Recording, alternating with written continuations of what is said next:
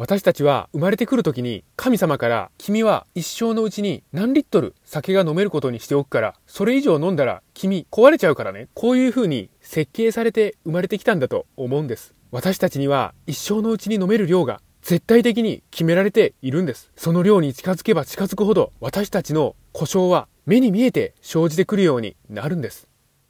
こんにちは、星はじめの男子チャンネルです。今日も皆様に男子を手に取っていただいて、そして体感していただきたいと思います。いきなりですが、皆様、私たちは機械なんです。え？と思わずに聞いてください。神に設計された私たちの体は頑丈にできているんです。ちょっとやそっとのことでは壊れません。ですが、そんな頑丈な機械でも酷使しすぎると壊れてしまうんですよね。酒という質の悪い潤滑油を流し続ければ私たちという機械は壊れて動かなくなってしまうんです。無理をすれば私たちの体は必ず壊れてしまうんです。酒を飲み続ければ体を酷使し続ければ必ず私たちの体は壊れてしまいます。今日はそういったお話をしたいと思います。私たちはもちろん機械ではありません。そして神に作られたかどうかもわかりません。でも私たちはある意味機械のようなものですよね。骨があって、神経があって、内臓があって、精密に設計された機械のようなんですよね。そんな機械には油ならぬ栄養や水分、休息が必要なんです。機械が壊れることなく動くためには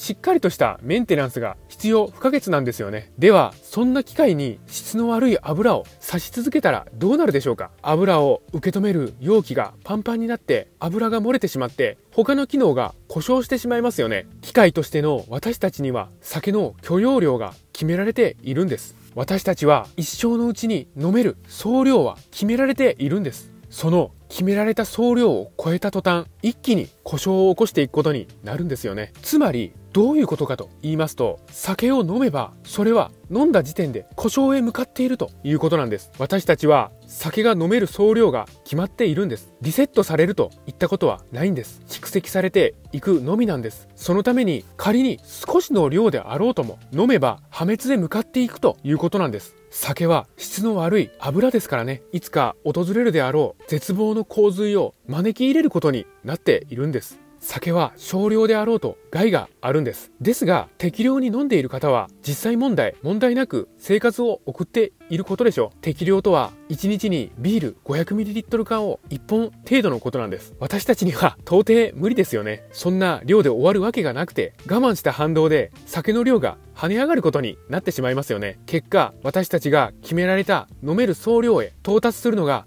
早まることになるだけなんですよね。酒は適量なら問題ないけれども、私たちには絶対的に不可能なことなんです。さあ、機械としての私たちは酒の供給を停止すれば円滑に動くことになるんです。質の悪い油を刺さなければいいんです。私たちにとっては酒を飲まなければいいんです。飲まなければ絶対に総量を超えることがないんです。さあ皆様、今日ここで酒の供給をストップしていきましょう。そうしてずっと円滑に活動していきましょう。男子応援しています。このチャンネルでは男子の手がかり発信しております。毎日の飲酒習慣をやめたい、酒とは決別したい、こういった方に向けて発信しております。さあ皆様、先なし生活の扉は開いております。どうぞこちらへ来てチャンネル登録の方よろしくお願いいたします。今日もご清聴くださいまして本当にありがとうございました。